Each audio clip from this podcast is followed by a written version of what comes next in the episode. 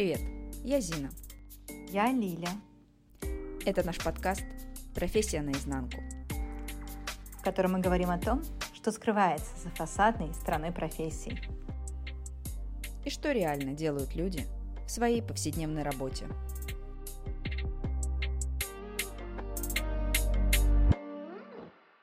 Всем доброго времени суток! И я хочу представить сегодняшнего нашего гостя, Жесткову Лизу, врача-психиатра, психотерапевта и кандидата медицинских наук. Лиза, добрый день. Добрый день. Привет, Лиза. Мне очень хочется начать с того, чтобы проговорить твой вообще изначальный выбор профессии, как ты, вот будучи еще юной девочкой, вдруг решила, а может быть и не вдруг, решила пойти э, в психотерапию, почему именно это направление выбрала, чем оно тебя привлекало, как вообще этот выбор случился и благодаря кому. Можешь рассказать подробнее?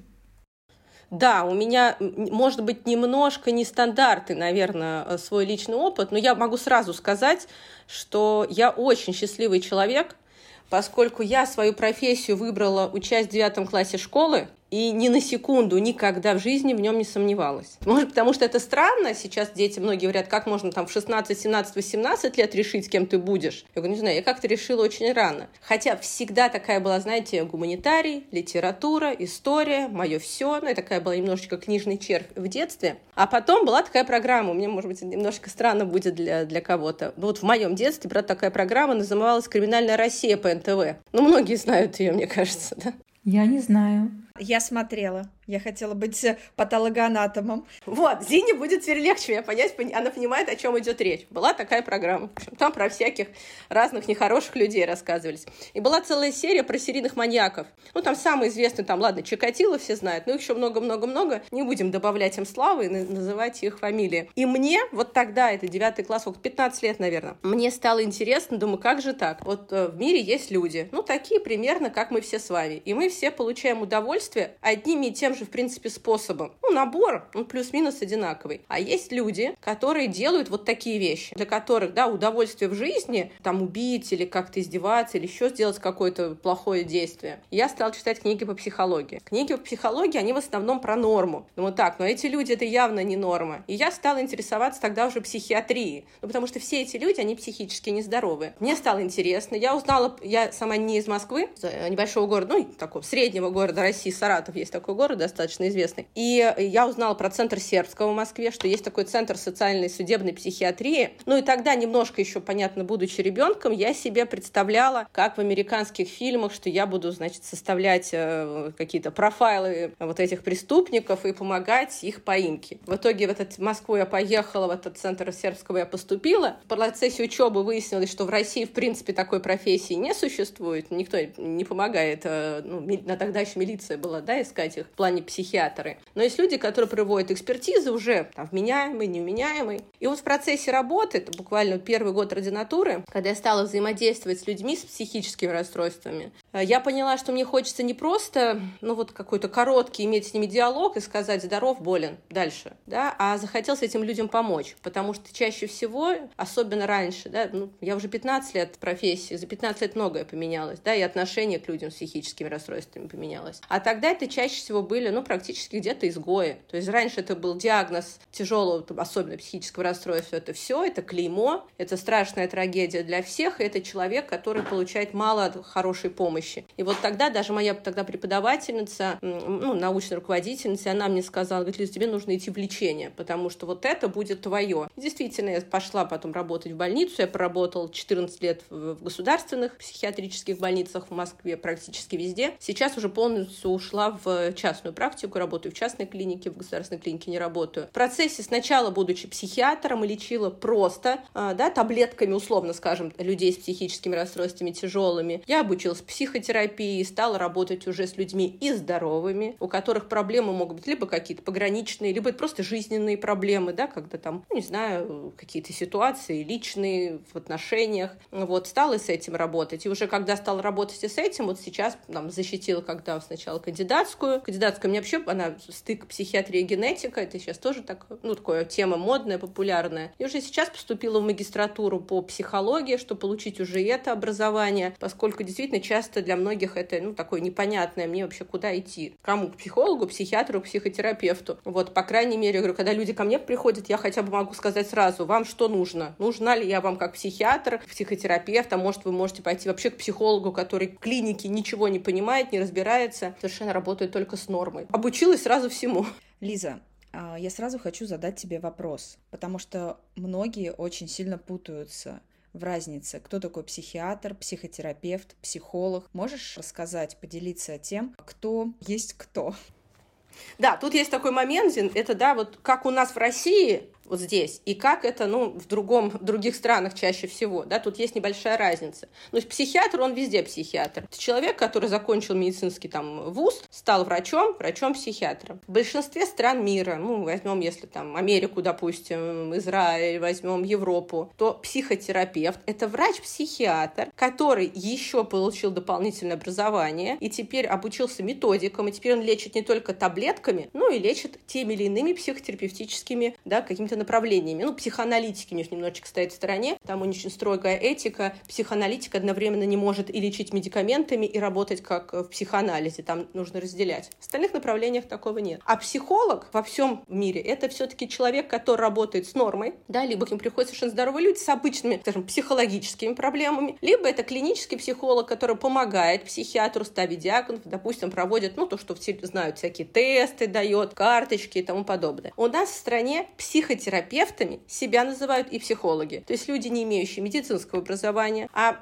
вот это такой, ну, небольшой, ну, это мое личное мнение, не каждому оно понравится, а далеко не каждому психологу. Да? В нашей стране можно сейчас запросто стать психологом, имея другое образование. И многие, э, я вот лично сталкиваюсь, к сожалению, это большой такой сейчас пробел, с которым, ну, пытаются что-то придумать. То есть люди порой вообще не имеют базового образования психологического. И это реальный случай из моей жизни. Человек там, стилист, колорист, парикмахер, парикмахер, проходит какие-то курсы, называет себя психологом, и к нему обращаются люди, он с людьми работает. И ладно, если он работает с людьми здоровыми и действительно умеет помочь, там, не знаю, разобраться в отношениях с детьми или разобраться в отношениях с мужем. Очень часто такие люди, не имея базы клинической, они не могут отличить человека здорового, совершенно здорового, да, а человека, имеющего какое-либо расстройство, пусть даже легкое. И они негативно относятся к психиатрии, негативно относятся к медикаментозному лечению. И очень часто говорят своим клиентам, ни в коем случае не ходите к психиатру, вам назначат таблетки, от которых, ну, все только будет совсем ужасное, и психотерапия будет нам, да, не подойдет. И вот тогда не наносит вред. Вот таких вещей, таких историй я, к сожалению, знаю очень много до сих пор. Да, вот и когда я хожу на какие-то обучающие семинары, курсы, где много психологов и мало врачей-психиатров, я я такой человек не самый скромный, да, не, не, не постесняюсь сказать. Я всегда стараюсь проговорить еще раз о том, что, пожалуйста, дорогие коллеги, давайте мы будем понимать, что медицина, психиатрия, медикаменты не мешают психотерапии вашим клиентам, а помогают. Они лучше, быстрее выздоравливают, если это действительно нужно. Да, и таблетки не панацея от всего, но и не всегда может психолог помочь. Иногда есть проблемы, которые чисто медицинские. Да, ну, например, я всегда привожу пример простой. Мы же не будем с вами лечить сахарный диабет психологией. Мы не будем своими силами сахар в крови нормализовывать. Мы понимаем, что это биологические процессы в организме. Также может быть тревога, депрессия. Это может быть процесс в организме. И даже внешние факторы, они такие, знаете, постольку, поскольку скорее притянутые. Иногда поэтому это такое же заболевание, требующее медикаментозного лечения в том числе.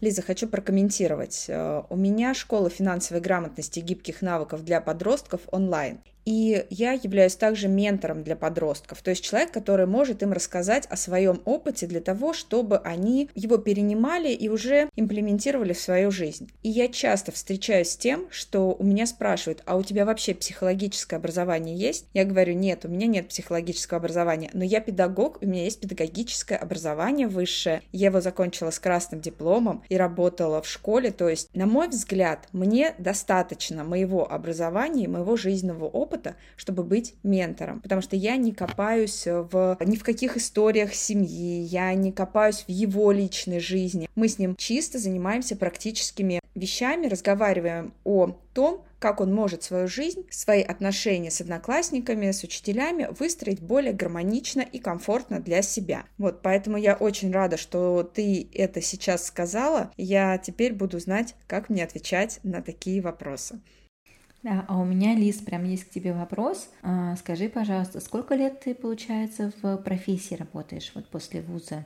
Да, 15 лет. Э, в 15 лет входит ординатура. Э, да, у нас в медицине ординатура входит уже в, в стаж. Почему? Потому что ординатура это уже не классическое образование, где ты ходишь на лекции. Ты уже работаешь так же, как врач, просто пока у тебя, ну так это называется, нет права подписи. То есть, например, ты ведешь пациента, все-все-все делаешь, но за тебя подписывает врач и несет э, юридическую ответственность в случае чего. Но в целом это такая же работа, поэтому и в медицине ординатура включается в, в, в этот опыт. Поэтому можно сказать, что это уже уже практически 15 лет работы. С 2008 года я работаю врачом-психиатром.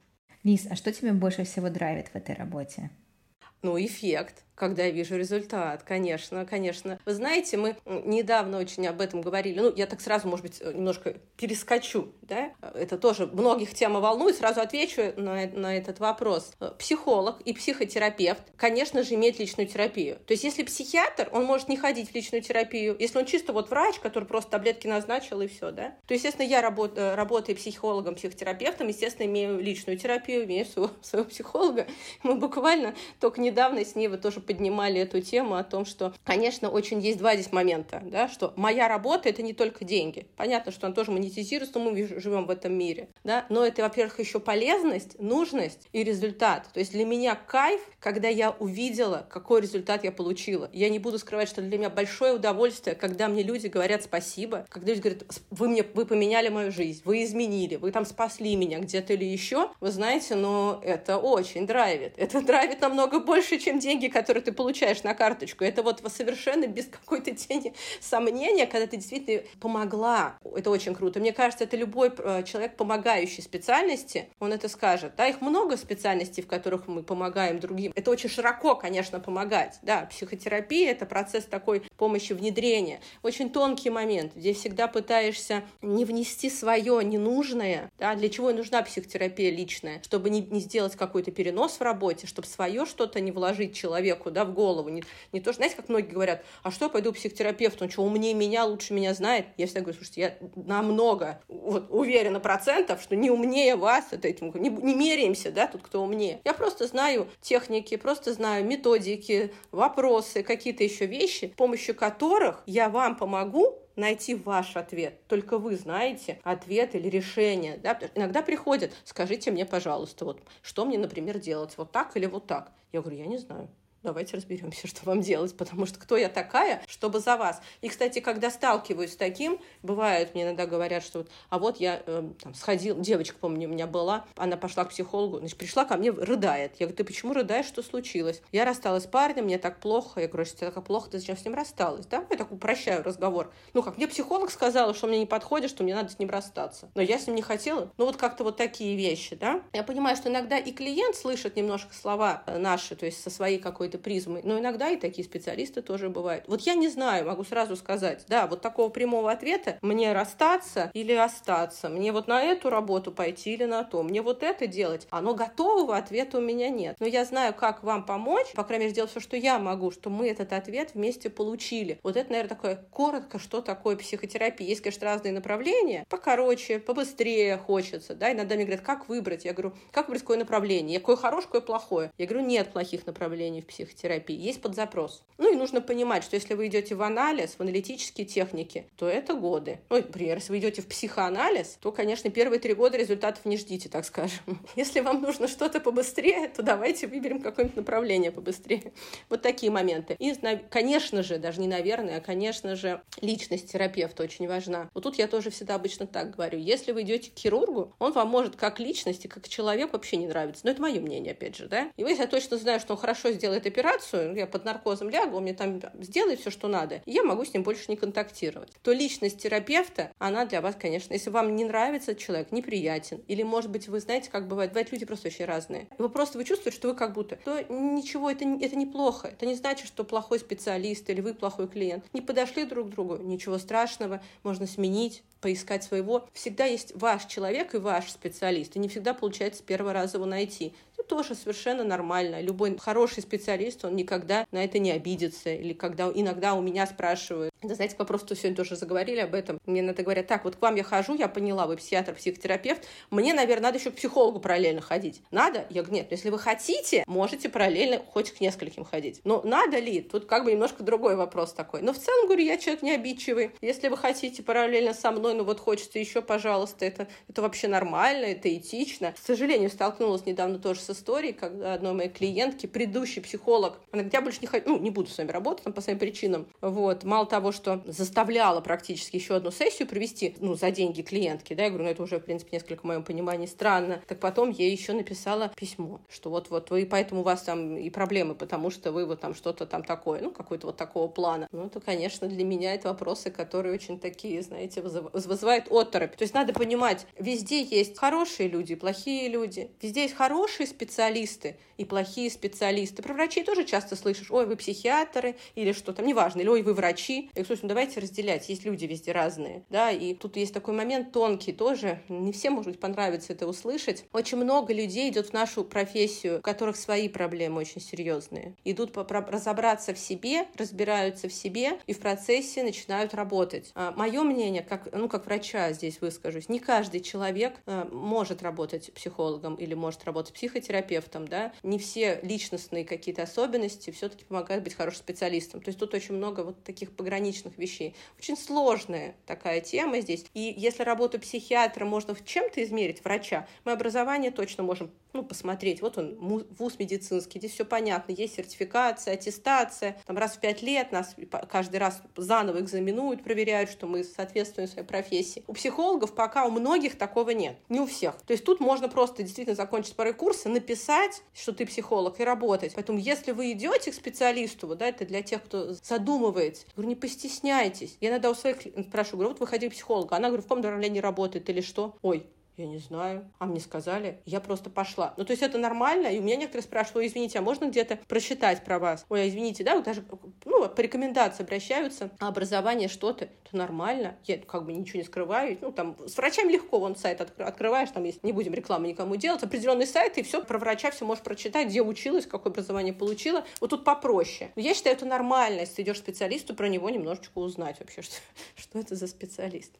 Как твоя семья вообще отреагировала на то, что ты решила стать психотерапевтом? Как они вообще это восприняли? Не говорили ли, не отговаривали ли тебя? Потому что если у тебя родители, я не знаю просто из какой среды вышли, например, я просто представила, если бы я маме сказала, что я пойду в психотерапевтом, она сказала, зачем? Что, хочешь с дурачками работать? Ну вот, я понимаю, что это очень шаблонные комментарии, но вот это тоже хотелось бы вот к этому вернуться и просто поисследовать, какой у тебя был опыт. Семья поддержала, не поддержала, у меня нету врачей совершенно в семье. У меня папа бывший сотрудник полиции, военный в прошлом, мама там экономист, и там, ну, есть преподаватели, у меня там э, бабушка с дедушкой химики, в высшем э, военном училище химическом преподавали всю жизнь. Врачей нет совсем. Когда я решила пойти в медицинский, все очень обрадовались. Врач в семье — это всегда хорошо, есть к кому обратиться. Но когда я сказала, что я иду психиатром учиться, вот тут все расстроились. И главное, что мне сказали, нет, ну, нет, чтобы ты что-то выбрала полезное, гинеколог, терапевт, чтобы мы потом могли к тебе все обратиться. А ты свою психиатрию, которая нам никому здесь не нужна. Но я забегаю уже в настоящее время, скажу так. Конечно, уже, уже все за это время ко мне обратились. И время показало, что вот как раз психиатр очень даже полезный человек. И родственники, и друзья, и коллеги.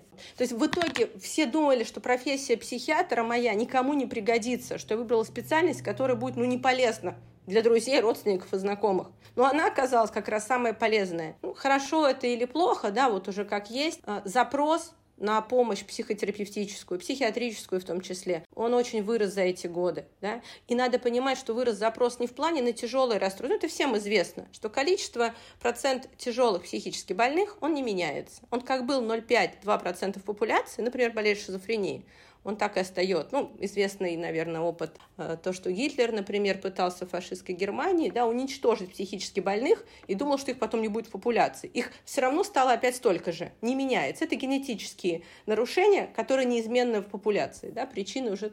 Они есть определенные теории, но не факт. А вот количество тревожных расстройств, депрессивных расстройств, пограничных расстройств, их растет разом все больше и больше. И времена неспокойные, не только в России, во многих странах, да, есть моменты. Подростки все чаще болеют, и люди все чаще обращаются. То есть на самом деле вышло, что изначально всех моих профессий психиатры относились так, а потом оказалось, что, о, как здорово, многим нужна. Потом на каком-то этапе там понимать, да, мои бабушки, простые люди там в небольшом городе, да, в провинции России. Конечно же, для них, например, э, вершина успеха – это мое появление на Первом канале там в виде эксперта. Ну все, все, все, дочь, э, внучка состоялась как врач, потому что ее на Первом канале показали в известной программе, где там всякую ерунду обсуждают. Ну, то есть это вот там чисто, я там сходила так для, ну, не знаю, для фана больше. Для них это достижение. Для моего отца достижение моя кандидатская, да. Да, я знаю, что мой папа очень гордится, ему нравится говорить всем, что дочь у меня кандидат наук.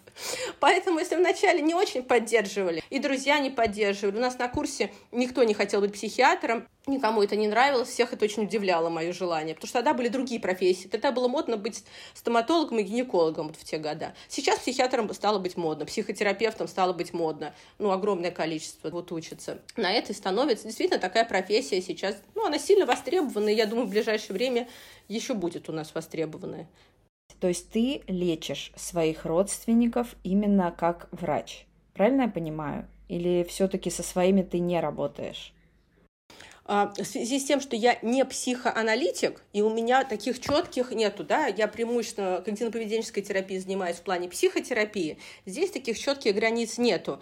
Э, чисто родственников или очень близких могу как врач. Ну, допустим, у моей мамы был тяжелый период, она уходила с работы на пенсию, у нее начались психосоматические расстройства, перепады давления, вот такие проблемы. Но мне понятно, что с ней происходит. Конечно же, я ей сказала, мам, давай ты вот попьешь вот такие-такие таблетки. Я за нее очень волновалась, да, там мне действительно на этом фоне на нервной почве началась гипертония. Но как психотерапевт близких родственников я не лечу или прям близких друзей, но знакомых лечу. То есть у меня есть знакомые, которые ко мне обращались за помощью э, как к психотерапевту. Если там нет конфликта интересов, и это все-таки вот какие-то такие моменты. Ну и готовы. Кто-то готов, то, знаешь, как один бывает, кому-то наоборот хочется пойти ко мне и говорит, Лид, мне проще с тобой, я тебя знаю, я могу тебе вот это все рассказать. А кто-то говорит, нет, ты знаешь, э, Лиз, а найди мне кого-то, кого я совсем не знаю, я вот тебе, например, не готова, не хочу, поскольку мы там где-то пересекаемся. Тут по-разному бывает индивидуально. Но я могу лечить знакомых, да, вот как психотерапевт. Как психиатр вообще нету такого, что нельзя. Тут можно хоть близких достаточно родственников. Как психотерапевт знакомых тоже могу лечить, ко мне обращаются за помощью. Есть такой опыт достаточно много. Лиза, расскажи, пожалуйста, насколько реклама отнимает э, время у тебя в работе? Так скажу, я себя в принципе, вот в прямом смысле рекламировать не рекламирую. А, есть там определенный, например, сайт, где в принципе зарегистрированы все врачи. Я там зарегистрирована, наверное, так надо. Да? Я там работаю в частной клинике, все врачи клиники там зарегистрированы. Но скорее это возможность, вот, наверное, проверить меня для тех же самых моих пациентов, что да, точно вот это врач, вот ее там все дипломы, вот это все выложено, да, вот такой момент. Когда-то я завела э, соцсети, там тоже стала что-то о себе себе писать. Сделала там несколько постов, но я могу сказать про себя честно, не буду здесь как-то ложной скромности. У меня нет времени вести соцсети. Я бы, может быть, хотела, у меня есть иногда темы, иногда возникают. Я пишу не очень супер, не, не супер какой-то писатель, но иногда бывает, хочется чем-то поделиться, написать, я, к сожалению, не успеваю. У меня большая уже сформировалась э, частная практика, практически вся она работает по сарафану, и мне кажется, это самый лучший вариант, потому что люди, приходя ко мне, уже знают, что ну, кто-то посоветовал, значит, помогла в какой-то степени кому-то. Я, в принципе, сильно не нуждаюсь. Может, было бы время, почему бы и нет, чтобы люди могли что-то почитать обо мне. Вот, но пока на это особо не хватает времени. Тут такая такая двойная, двойственная, но это а, мой такой момент. Я когда вижу активную соцсеть у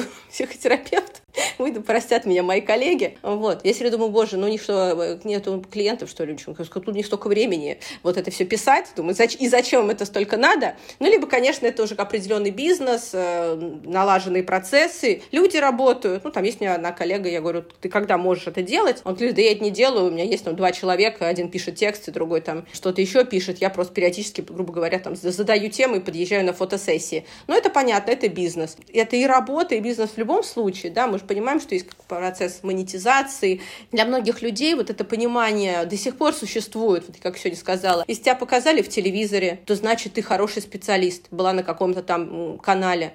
Но ведь это ничего не значит, если специалист был в телевизоре, да? Или даже если у тебя крутой какой-то канал, неважно, и у вас там все круто, это тоже не означает, что ты хороший специалист. Но это и не означает, что ты плохой, конечно. То есть, по сути, это мало что значит. Ну, к моей радости, я пока сильно вот в таком не нуждаюсь, в каком-то ведении активного этого канала, потому что мне часов в днях не хватает, чтобы и так принять э, людей, всех желающих в то время, когда они хотят прийти на прием. К сожалению, время врача тоже ограничено, я не могу работать иногда там 24 часа. Ну, еще какую-то жизнь хочется вести. У меня тоже есть семья, личная жизнь, у меня есть там большая волонтерская деятельность, которая тоже занимает у меня много времени. Лиза, прежде чем мы перейдем к волонтерской деятельности, я немножко знаю об этом и вообще о том, что тебя еще в жизни радует, и мотивирует, я хочу спросить такой вопрос каверзный. А действительно ли в клиниках до сих пор используют смирительные рубашки? Вопрос э, не каверзный. Смирительные рубашки когда-то использовались. Действительно, они в музеях э, существуют. Их нет в природе. Но что есть? Есть такое понятие мягкая фиксация в психиатрических больницах. Я понимаю, что людей это может пугать, но это мера вынужденная. В первую очередь, это мера для самого пациента в психиатрической больнице, ну и для окружения. То есть, когда мы все-таки говорим о психиатрических больницах, есть люди, которые там лечатся без своего согласия по закону. Есть закон, который позволяет лечить людей в психиатрических психиатрических больницах без их согласия, в первую очередь, если они представляют опасность для себя окружающих, либо беспомощные оказываются, ну, там, например, в случае с деменцией, да, если мы бабушку с деменцией просто оставим на улице, то она не сможет покушать, ну, банально, да, она умрет. Или человек в психозе, он может пытаться, ну, я так скажу немножко резко, убить себя, например, или покалечить или убить окружающего, да, в таком остром психомоторном возбуждении этих пациентов действительно, они находятся в кровати, и есть такие мягкие, как, ну, это не веревки, даже такие, как полосы, плотно мягкими, которыми действительно этих пациентов фиксируют руки, их и ноги вот на какой-то промежуток времени, пока препараты не подействуют, этот человек не успокоится. Потому что если эту меру не предпринимать, ну, могут случиться вещи страшные, и, к сожалению, всякое бывает. И в психиатрии ну, много есть таких случаев, да, которые не очень хорошие, наверное, даже может, не очень хотелось бы рассказывать их как ну, грустные вполне такие вещи. Интересно, да. Мне достаточно твоего рассказа. Проверять я не пойду. Так просто и не пустят. Лиза, я у тебя хотела спросить, а как вообще проходит твой рабочий день? Во сколько он начинается, во сколько он заканчивается? Работаешь ли ты в клинике или ты работаешь из дома? Как вообще вот выглядит твоя рабочая среда? А, ну, есть два момента. То есть, как раньше строилась моя жизнь. Это много, много лет, это государственная больница, и работа выглядела так, что ты утром в 6 утра встаешь, в 8 утра ты уже на работе в психиатрической больнице, да, обход, назначение, пациенты, прием родственников, все достаточно стандартно. На каком-то этапе, когда я стала заниматься психотерапией, добавилась работа в частной клинике, и потом после одной работы я ехала на вторую работу, и в итоге моя жизнь на каком-то этапе превратилась, да, это к вопросу, почему в том числе ушла из госклиники. Это один из, одна из причин. Мой рабочий день начинался в 8 утра, а заканчивался в 10 вечера. Конечно, когда ты работаешь столько, то качество помощи, которую ты оказываешь, начинает падать, потому что ты устаешь, утомляешься, выгораешь. И это одна из причин была на каком-то этапе. Я поняла, что ну, большой запрос на частную, это дает мне в том числе и больше возможностей, и больше свободы заниматься частной практикой. Ну и финансово это, конечно, тоже более выгодно. И я ушла полностью в частную практику, поэтому теперь я могу принимать как очно, так и онлайн принимаю, работаю. График смогу делать свой как хочу. Ну, наконец-то я, например, начинаю работать не раньше 10 утра. Если меня просит кто-то о консультации в 7 утра, я всегда скажу, извините, но в 7 утра я буду спать. Ну и закончить я могу в разное время. То есть я делаю свой график, как мне удобно. Я могу с утра поработать, днем заняться своими делами, потом сесть вечером поработать. Ну, как бы он такой у меня немножко плавающий. То есть есть разные дни, более загруженные, менее загруженные. Могу немножко его варьировать. Ну, у меня есть тут э, небольшая такая слабость, могу признаться. Я немножко трудоголик и могу перерабатывать. Мне иногда трудно, ну, силу такая еще, тут еще психология врача, да, мне там хочется провести сегодня столько приемов, кто-то очень просит, кому-то очень надо, какая-то экстренная ситуация. И я вот греш, грешна тем, что принимаю сверх, и вечером потом устаю, иногда более, чем надо. Вот. Но это тоже те вещи, которые я регулирую, например, обсуждаю со своим там супервизором, со своим личным терапевтом о том, что помогая другим, надо, конечно, ну, помогать и себе, и о себе тоже заботиться необходимо. Трудоголизм, я думаю, что а, сейчас болезнь очень многих в разных сферах, и именно когда ты работаешь в помогающей профессии, неважно, кто это, врач, э, учитель, э, коуч, э, ты понимаешь, ты себя отдаешь, тебе кажется, что никто кроме тебя. Вот, и нужно здесь себя немножко тормозить и вспоминать о том, что тебе в этой ситуации не поможет никто. Ну или самой придется также экстренно звонить своему психотерапевту и просить его срочно тебе помочь. А он скажет, а я сплю, пардон, а у меня выходной, в следующий раз думай. Но у меня есть строго с отпусками, да. У меня вот три отпуска в году, и я их никогда не отменяю не двигаю, и в отпуске я не работаю. То есть я могу, там, если выходной просто, что-то, какая-то, ну, экстренная ситуация, да, специфика профессии. Ну, я на связи практически всегда. И люди звонят, пишут. Ну, в наше время преимущественно, конечно, я предпочитаю, чтобы это люди писали, да, звонок не всегда удобно принять. Но вот в отпуске я могу отвечать на сообщения, потому что пациенты иногда на сложных схемах какие-то ситуации, там, подкорректировать таблетки, это можно. Но в отпуске я не провожу никаких консультаций, я вот чисто отдыхаю, и, ну, разные бывают. Я помню, помню, у меня был как-то давно еще по молодости лет случай. Мне звонит девушка, которая была у меня один раз там когда-то на консультации, звонит мне и просит вот сейчас немедленно принять какой-то у нее вопрос. А это был мой день рождения. Я говорю, извините, я сегодня вас принять не могу. Говорю, у меня праздник и вообще там мужем. Ну вот, например, в ответ ты, я там получила очень много нелицеприятных слов, там практически проклятие в мой адрес и все остальное. Но вот такая, такие издержки профессии. Да, люди обращаются разные и иногда могут быть, ну, скажем так, не очень даже адекватные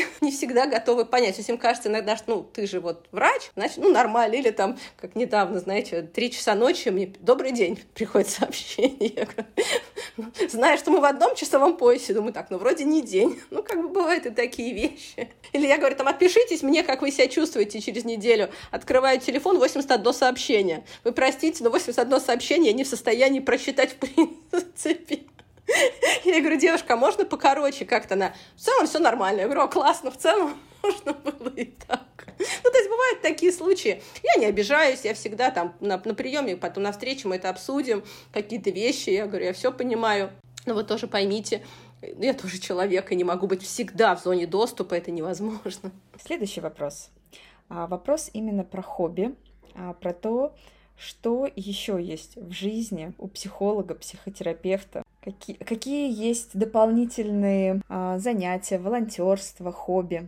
Ну вот Зинда, ты же немножко даже помогала, даже участвовала, не просто знаешь, да, в какой-то есть момент. У меня есть большое-большое дело, которое для меня не менее важно, чем моя а, работа с людьми, это помощь животным. С 2016 года я являюсь волонтером приюта для собак «Дубовая роща» в Москве. Вот, думаю, приют я могу назвать, почему нет, пусть люди знают, что такое существует. И вообще такая вещь существует, как помощь животным. А, наверное, это как вторая работа, но только там ты, наоборот, только отдаешь да, свои деньги, свое время, свою силу, свои ресурсы. Я очень люблю животных, всегда любила, росла с собаками. У нас дома всегда были собаки, у меня самой дома две собаки. И вот я животных очень люблю и очень хочется им помочь. И приехав в этот приют один раз, увидев, что есть те, ну, братья наши меньшие, как это принято говорить, которые сами себе помочь не могут, я стал туда ездить помогать. Что такое волонтер? Да, это человек, который на добровольных основе в свое свободное время приезжает, помогает социализировать животных, кормить, лечить, поить, находить им дом. Вот это все — это волонтерская помощь. Иногда это животные бывают подобранные на улице. К сожалению, в нашей стране этого очень много жестокости по отношению к животным. Ну, во многих странах э, мира этого есть, конечно. Где-то эта проблема практически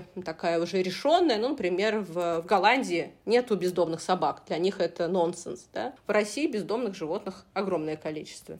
Действительно, подтверждаю, в Голландии нет бездомных животных. Все животные чипированы, и во Франции, между прочим, то же самое. И ты не можешь даже щенка или котенка забрать от заводчика, если у него нет чипа. И мы даже смеялись, когда я жила в Нидерландах, что ну, на собак с ними ругаешься, что их даже нельзя выгнать на улицу, потому что тебе их тут же назад принесут и еще оштрафуют. Да, Зин, у меня была история. Несколько раз у меня ну, получалось, да, есть фонды некоторые европейские, которые с нами сотрудничают. В России пристроить не так э, просто, в связи с последними событиями вообще стало сложно пристроить животных. И я отправляла собаку как раз в Голландию, просто про Голландию. Вот. И это, значит, дамочка, собачка, имею в виду, она там умудрилась, ну, стресс для собаки, испугалась, что она от них убежала. И три дня, и это там где-то от Амстердама, там в паре часов езды, какая-то маленькая, как деревня, наверное, да, я-то там сама не была, только видела. В общем, она там бежала, три дня бегала по окраине, не могли ее там поймать, что про нее даже написали в газете местной. То есть это для них был такой нонсенс, что носится какая-то собака, вот, что они даже писали в газете про нее. Ну, слава богу, ее потом нашли, все хорошо, ей нашли дом. Но мы, я помню, очень переживали с волонтером, поскольку для нас это ну, что-то такое невероятное. Да? У нас в России, к сожалению, это в порядке вещей. Не все люди просто знают. Не, я могу сказать так, знаете, если вот работаешь врачом-психиатром, ну, что ж говорить, много стереотипов, не, не все любят врачей, а уж психиатров, у многих вообще мнение, что это какие-то вообще страшные, ужасные люди, я не знаю, знаю, цель которых только вас таблетками, значит, довести до каких-то ужасных вещей. Обязательно. Хотя, конечно, такой цели ни один психиатр не преследует. Всегда хочется помочь. Не всегда легко или даже не всегда, может, получается. И то же самое есть, например, негатива много к зооволонтерам. Да, знаете, есть такая, такой термин в России зоошиза. Вот, когда люди говорят, нет, чтобы, значит, там детям помочь или там кому-то, вы тут собакам. Я всегда говорю, слушайте, что мешает? Ну, помогите детям но я вот выбрала вот такую, да, помощь. Я, например, помогаю животным. Чаще всего говорят люди, которые не помогают никому. Вот. Или, зачем, или зачем вообще отправлять в Европу еще собаку? Я говорю, ну, если там, где нашелся дом, почему нет? Это ну, нормально. Но, к сожалению, говорю, вот и там, и там много вот разных мнений, как хороших, так и плохих. Вот. Но это любой человек, стать волонтером или просто помочь животному может каждый. Да? Кто-то готов прийти в приют, кто-то готов помочь руками, кто-то говорит, мне нет денежек там, например. Я говорю, да, даже вы просто придете руками погулять с собакой, почистить вольер, посидеть с собакой, которая в процессе социализации находится, чтобы она просто привыкала к человеку. Это огромная помощь. Или кто-то, наоборот, не может прийти, говорит, я не могу это видеть, а можно я что-то передам, например, просто пакет корма или еще что-то. Я говорю, всегда можно. То есть всегда можно найти помощь. Хотите вы животным, хотите помогайте, говорю, детям, пожилым людям, еще каким-то людям. Всегда можно. Мое мнение, я в этом убеждена, что любой человек в своей жизни должен найти небольшое место какой-то благотворительности, какой-то просто безвозмездной безвозмездной помощи кому-то или чему-то. Мне кажется, это очень важная составляющая нашей жизни. На самом деле, вот если мы немножко коснулись благотворительности, компания Антал, в которую я пришла работать, всегда и, по-моему, до сих пор, да, поддерживает, курирует э, один из домов престарелых э, в России, и это на постоянной основе. Это не, это не только деньги, это когда сотрудники, кто может, кто свободен, выезжают в эти дома престарелых для того, чтобы поговорить э, с людьми, которые там живут, оказать им не только материальную, но еще психологическую поддержку. Поэтому да, ты права абсолютно, у каждого свое. И здесь очень важно найти то, что тебе откликается. Дети, пожилые люди, люди с какими-то особенностями, либо это домашние животные, здесь абсолютно не играет никакого значения. Пока ты в профессии 15 лет. Кажется, это немало, но еще не совсем много. К чему ты стремишься? Есть ли у тебя какие-то горизонты, которые ты себе ставишь? Вообще, предполагает ли эта профессия даже каких-либо горизонтов, то есть дальше, дальше, дальше идущих? Тут много. У нас такая профессия, знаешь, она тут можно как расти вверх, так расти вот как-то горизонтально. Ну, всегда что хочется еще? То, что бесконечно. Хочется еще еще чему-то поучиться. Вот одно направление обучилась одному направлению, да, я когнитивно-поведенчески начала экзистенциальный анализ учить. О, как круто! А есть еще вот такое направление, а еще я вот это хотела бы. А тут какие-то новые веяния. Ну, у нас такое есть тоже понятие, а вот какие-то новые, может быть, даже заболевания. А вот это теперь вот так лечится. Вот это всегда хочется. Да? То есть когда-то у меня было, э, было желание получить там э, вот эту степень кандидатскую, это для себя я закрыла, как бы идти дальше в науке. У меня цели нет. Не могу сказать, что я прям очень, да, про науку. Мне больше практика нравится. Вот, вот такие моменты Хочется, конечно, больше, не знаю, вот этого образования, да, чтобы мне все время хочется, чтобы люди, в том числе, может, с моей помощью, перестали бояться психиатров, чтобы люди не перестали бояться, чтобы люди обращались за помощью, потому что я иногда вот вижу людей, думаю, боже, ну как бы вам это помогло, если бы вы сейчас смогли вот за этой помощью прийти, а люди иногда, да, долго за, за этим идут. Есть, конечно, какие-то цели, может быть, знаешь, такие очень личные цели. Наверное, как любому врачу, может быть, и мне бы хотелось, и есть такая мечта, почти делюсь тайной, можно сказать, личной. Наверное, я бы хотела, конечно, чтобы в итоге у меня была своя какая-то своя клиника частная, небольшая, мне цели каких-то вот грандиозных и масштабных. Наверное, как всем мне нравится, вот как я стала уходить, да, вот из государственной структуры, мне все больше и больше нравится работать на себя в какой-то свободе, наверное, иметь вот эту какую-то свободу. Да, есть личные цели, которые сейчас там перед собой ставлю, ну, то есть как бы совместить, да, совместить свою личную жизнь, семейную жизнь, чтобы это было в гармонии все. Вот они, наверное, даже сейчас больше, больше такие цели. Лиза, у нас три блиц вопроса. Мы их будем задавать достаточно динамично, и твоя задача на них односложно отвечать. Итак, поехали. Чему новому ты хочешь научиться? Материнству. Если не твоя вот текущая профессия, которую ты выбрала и в которой ты находишься уже очень долгое время, кем бы ты могла работать? Я хотела бы работать историком-археологом. Это вторая профессия моего детства, мечта. И третий вопрос. Что бы ты сказала тому, кто сейчас мечтает быть психиатром, психотерапевтом, клиническим психологом? Первую очередь получить хорошее образование и не бояться начинать, потому что самый большой страх у начинающего специалиста – это синдром самозванца всем известный, что мне нужно вот еще, еще, еще, я пока не могу, я пока как будто бы не настоящий врач. Начинайте работать, потому что самый лучший специалист, который к хорошему образованию имеет хорошую большую практику. Благодарю, было очень интересно. Я очень рада, что ты нашла время и пришла к нам в гости с Лилией на подкаст. Спасибо большое, Зин, что позвали. Ждем вас в следующем выпуске. До новых встреч!